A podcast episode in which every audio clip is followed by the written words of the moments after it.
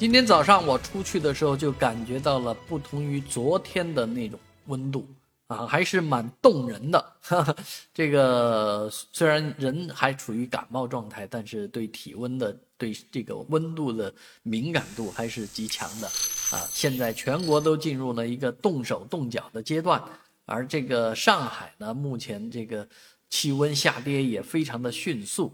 啊，今天是跌的比较多的一天，但是好在风不大啊，没有大风的情况下，这个温度降下去，穿上棉毛裤啊，也就可以抵抗了。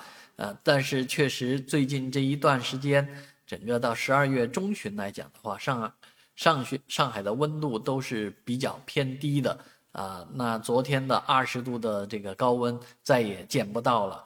啊，那十几度啊，几度到十几度还是能承受的，毕竟入冬的标准是平均温度在十度以下啊。那某种程度来讲，我们还不算冷啊。但是为什么动手动脚呢？